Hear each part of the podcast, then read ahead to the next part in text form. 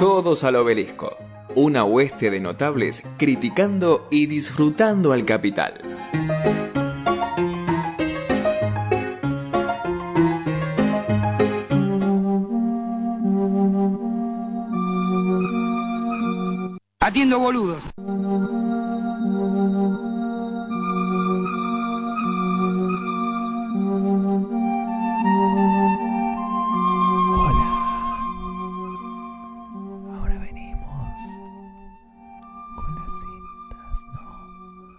Atiendo boludos. con las inquietantes.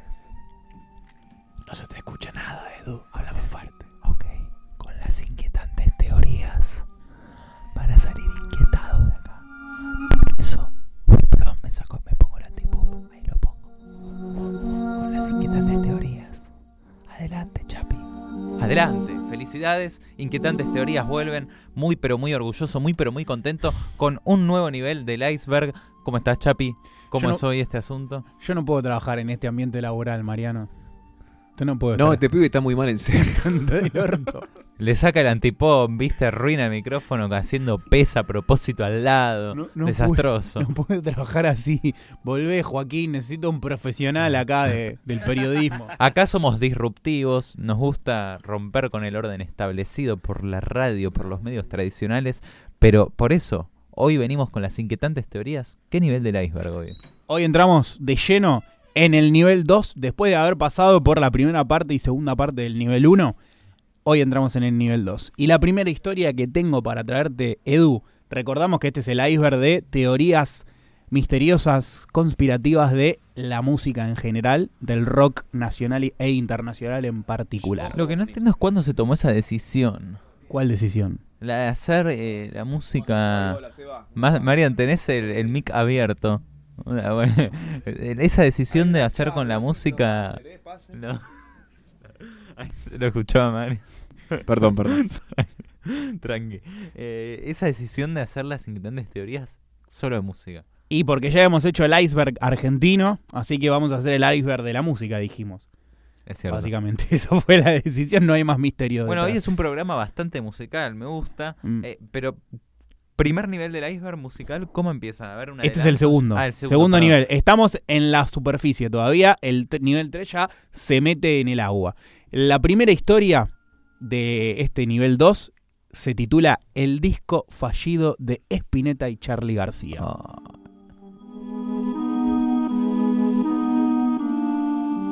Ahí está, a ver. En el año 1984, Charlie García alquiló una quinta en el Gran Buenos Aires para empezar a jugar, ¿sí? a tirar algunos acordes, algunas canciones, con el genio de Luis Alberto Spinetta. Nunca se habían juntado, ¿sí? el bicolor y el flaco, pero ahí Charlie, ahí Charlie decidió ponerse bajo la tutela de Spinetta por primera vez. Apa, en esta quinta. En esta quinta. alquilaron. Estuvieron un tiempo ahí en el 84 hasta que recién en el 85 ambos dijeron es el momento. Opa, ¿el Grabemos momento algo. Ah. Grabemos algo. Y se internaron en el departamento de Charlie, ahí muy cerca de tu casa, Edu, en el barrio de Palermo, bajo la comandancia del productor Pelo Aprile. ¿No vivís cerca de la casa de Charlie vos? Sí, sí. Ah, bueno. Bajo la comandancia del productor Pelo Aprile, Sí. que los iba a ordenar un poco a los dos artistas para que grabaran ese disco. ¿Qué ocurrió? De la experiencia solamente sobrevivieron dos, tres canciones. Apa, con Pepo Aprile. Sí, eh, mejor dicho, de solamente sobrevivieron tres composiciones, pero que no se grabaron ahí, sino que después aparecieron en los discos solistas de ambos artistas. Las canciones fueron Rezo por vos, que está en la discografía oficial de Charlie, en la discografía de Spinetta, el tema Solo una cosa y Hablando a tu corazón. Temones. Temones. Ok. ¿Qué ocurre? De toda esta experiencia mágica y mística del 84-85, solo sobrevivió una grabación, que fue una grabación en vivo que hicieron Charlie y Spinetta en el, pro- en el programa Cable a Tierra en el año 85, un programa que se emitía por Canal 7. Temón de Fito. Temón de Fito también. Supongo que debería ser por el tema de, de Fito Y que le habían puesto así debe programa. Bien, en la presentación de Canal 7, ¿Qué ocurrió? Estaban Charlie y Spinetta dando una entrevista y tocando la canción Rezo por Vos, que está inmortalizada en internet, la pueden buscar, pero, pero, este aquí.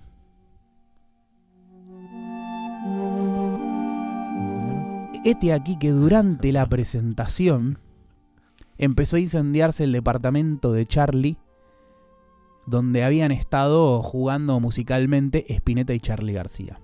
Oh, Mientras sonaba la canción Rezo por vos, ahí en Coronel Díaz y Sí, Santa Fe. exactamente, mientras sonaba la canción Rezo por vos, que la letra dice, y quemé las cortinas y me encendí de amor. Amor sagrado. Sí, se incendiaba en el mismo momento el departamento de Charlie En García. el mismo momento que la grababa. En el mismo momento que estaban tocando esa canción en vivo en Canal 7. De hecho, Estamos poseídos. Se observa en vivo la intranquilidad de Spinetta y Charlie porque sabían lo que estaba ocurriendo. Apenas terminan de tocar en Canal 7 y apenas terminan la entrevista, Canal 7 TV pública, o Sí. sea, relativamente cerca, y en Figueroa el corta y. agarran el auto de Spinetta y salen rugiendo hacia el departamento de Charlie. Cuando llegan los bomberos, ya estaban apagando el incendio. ¿Qué dice el parte oficial de la policía? Perdón, ¿esto en qué año fue? 85. 80. Ay, ¿cómo se enteraron tan rápido? Porque alguien llamó y le dijo al canal, che, se está incendiando el departamento de Charlie García. Eh, ¿Qué ocurre? Cuando llegan, los bomberos le dan el parte oficial y la policía de que se había incendiado el departamento por una grabadora aparentemente que había quedado grabando eh, el recital que ellos estaban dando en Canal 7. Eso hizo una chispa y así comenzó a incendiarse el eh, departamento. A la mierda. Eso es lo que dice el parte oficial. La historia, el mito cuenta que tanta energía disparada por el encuentro de los dos titanes más grandes del rock argentino produjo ese terrible y voraz incendio en el departamento de Charlie García. Por lo cual, esa fue la única experiencia que tuvieron juntos Charlie y Spinetta y que casi casi logra que graben un disco. ¿Por se qué? encendieron de amor. se encendieron de amor, pero nunca grabaron un disco juntos. Dijeron después de eso, no podemos, estos dos egos, estas dos potencias del rock no pueden continuar juntas, porque quién Igual, sabe lo que podría traer. al universo. ¿no? Hubo De grabaciones en vivo. Recordada es la de La que el concierto Charlie, subacuático. vos, que se ven así, eh, la del concierto subacuático, pero eso fue recién en 2009, sí, mucho tiempo después de aquel fatídico evento del 85. Por lo cual, nunca tuvimos un disco conjunto de Spinetta y de Charlie. Verdaderamente inquietante. La verdad es que me siento muy inquietado, demasiado inquietado. Bueno, Ay, me- Segunda historia. segunda historia. Estoy siendo poseído, sí. Segunda historia, por favor. Quiero ¿Quién más. mató a John Lennon?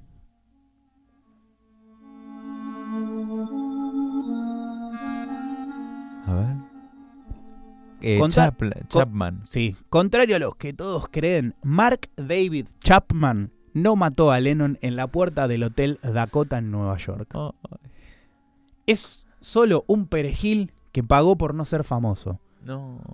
Pero él quería ser famoso. aparentemente. Claro. En realidad, Lennon fue asesinado de cuatro disparos en la espalda por parte de un laureado escritor de terror. Oh. El maestro Stephen King es el asesino del John Lennon.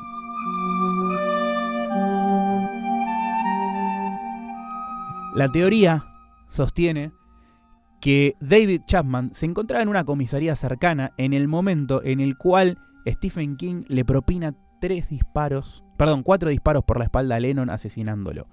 Entonces, frente a esto, la policía de Nueva York decide colocar como perejil, autor del asesinato de Lennon, a Mark David Chapman, que se encontraba en una comisaría cercana por otra cuestión. Ay, no, no. Además, esta teoría dice que códigos secretos de la revista Time en la portada revelan que Stephen King, el 8 de diciembre del 80, fue el que asesinó a John Lennon. Oh, ¿Y vos lees a Stephen King en serio? ¿Con qué cara? ¿Con qué cara lo lees? Y que tiene alguna que otra. ¿Con qué cara? Tiene alguna que otra novela linda, qué sé yo. Perdón. Ahora, usted se preguntará, Mariano, usted se preguntará, Eduardo, ¿por qué Stephen King hizo esto? ¿Cuál fue el motivo, viste? La razón de asesinar a uno de los mejores cantantes de la época, el mejor. Porque se quería ser más famoso, tenía sed Oh. de fama y además dice la teoría, que había recibido una suculenta suma de dinero y protección además por parte de Richard Nixon y Reagan, Ronald Reagan, No. dos expresidentes de los Estados Unidos. O sea, mandatarios mandaron así. Mandatarios mandaron asesinar a John Lennon, encontraron como testaferro a Stephen King, que Oh. necesitaba sed de fama, dinero y protección de por vida. Y esta teoría está, búsquenla, eh, busquen eh, Stephen King, asesino de John Lennon, y la van a encontrar. Ay, la verdad es que me estás. Esta cosa cada vez se va poniendo más oscura y que este es el segundo nivel recién. ¿Cuántos niveles hay? Eh, ocho niveles. Oh, Y todavía estamos en la superficie. puta madre. Cuando bajemos va a ser, creo yo, que totalmente aterrador. Va a conmocionar a todos los oyentes y también a quienes conducimos el programa. A Marian le van a temblar las manos. Se le va a hacer difícil operar. A mí agarrar la computadora. La, me quedan dos historias más. Ten- tenemos tiempo, ¿no? Para dos más. ¿Eh? Bien. Dale, dale. La que viene no es de terror, no es misteriosa, pero es una es parte de la mitología del rock nacional. La viola, la guitarra acústica desaparecida de Luis Alberto Spinetta. En el año 69, meses después de que Almendra grabara su primer disco, Del Guercio y Edelmiro Molinari viajaron a Nueva York. Nombrazo. Eh. Elmiro Farrell. No, ese es otro. Edelmiro J. Farrell es otro. Viajaron a Nueva York para comprar instrumentos, ¿sí? Eh, dos músicos parte de Almendra, al igual que Spinetta. Y allí adquirieron una Gibson Dub, que es una guitarra acústica, y la compraron obviamente para Spinetta. ¿Qué Oh. ocurre? Mm, poco tiempo después del 69, más precisamente en el 71, Almendra se separa y Spinetta organiza un viaje a Europa. Oh. Antes de eso, se desprende de su guitarra Gibson Dub y se la regala a Papo, como muestra de amistad. A Papo. A Papo, Espineta. sí. Eran compañeros, eran amigos, Una Gibson. Dub. Una Gibson Dub, googleenla si quieren, es una guitarra acústica. Ok. Las guitarras Gibson son costosas. Sí, sí, sí. Al presidente le gusta más Fender. Creo que tiene una acústica Fender. No, tiene una Alberto, Gibson. ¿tiene una Gibson? Sí, ¿Seguro? sí. Googleá porque me parece que era Fender, pero bueno. Ok. Em, bien. Eh, le regala la guitarra a Papo, pero Papo no le interesaba una guitarra acústica. Entonces se la vende a Alfredo Tot, que era ex compañero de Papo en Los Gatos, la banda de Lito Nevia. Lito Nevia, del cual es fanático nuestro presidente Alberto Fernández. A ver, la guitarra de Alberto Fernández. Sí, la guitarra de Alberto Fernández es una Gibson. Así es, Bien. confirmadísimo. Confirmado, ahí me muestran la foto. Bien. Eh, entonces, recapitulando. La guitarra de Spinetta regalada a Papo. Papo se la vende a Alfredo Tot, que era su, fue su compañero en Los Gatos, como parte de pago por una Gibson Les Paul. Papo quería una Oh. Gibson Les Paul. ¿Qué ocurre? La guitarra de Spinetta pasa de la mano de Papo a la mano de Alfredo Tot y Alfredo Tot finalmente se la vende a Jorge Marona de los Lelutier. No. Destinatario final. Rarísimo. Sí, destinatario final de la Gibson de acústica DAB era Jorge Marona de los Lelutiers. Cuando Spinetta se entera de que Papo había regalado, había vendido su guitarra, se enojó muchísimo y estuvieron sin hablar hasta la muerte de Papo. ¿m?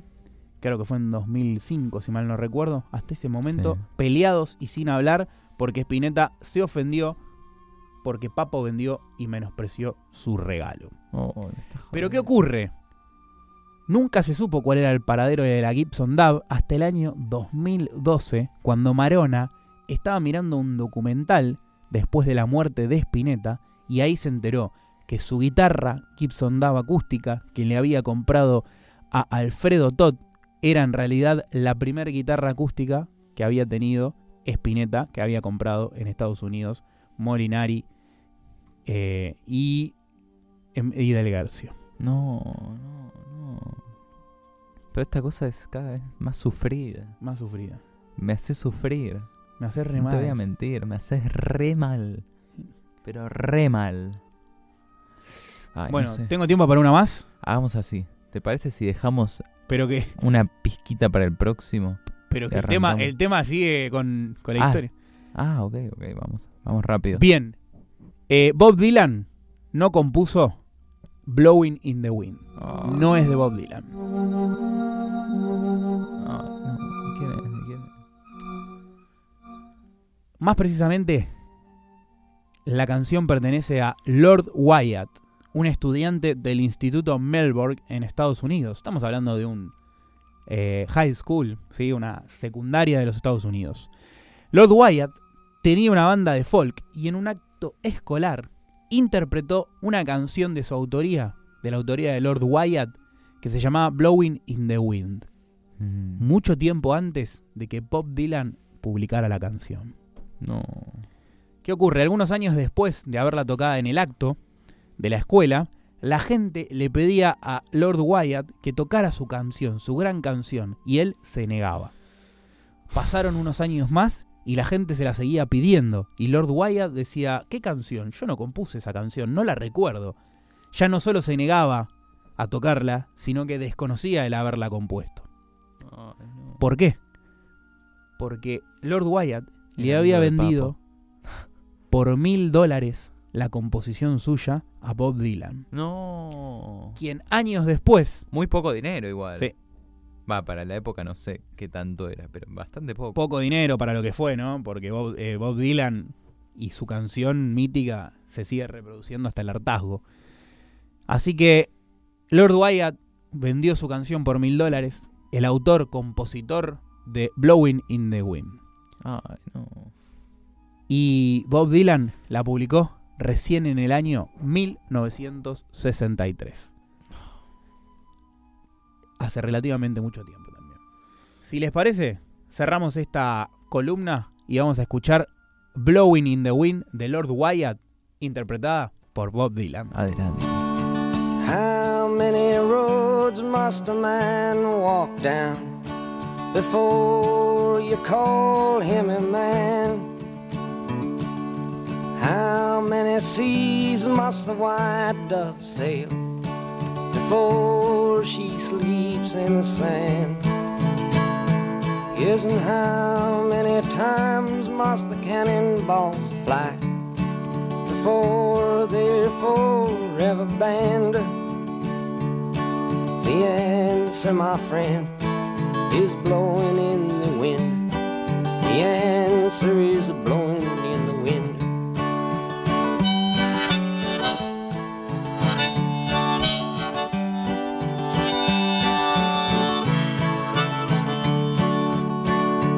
Yes, and how many years can a mountain exist before it is washed to the sea? Yes, and how many years can some people exist before they're allowed to be free? Yes, and how many times can a man turn his head and pretend that he just doesn't see? The answer, my friend, is blowing in the wind. The answer is blowing in the wind.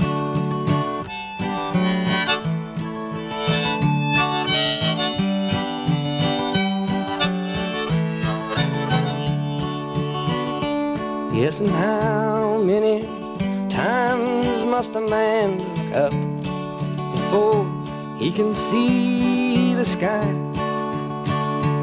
Yes, and how many ears must one man have before he can hear people cry? Yes, and how many deaths will it take till he knows that too many people have died? The answer, my friend, is blowing in the wind. The answer is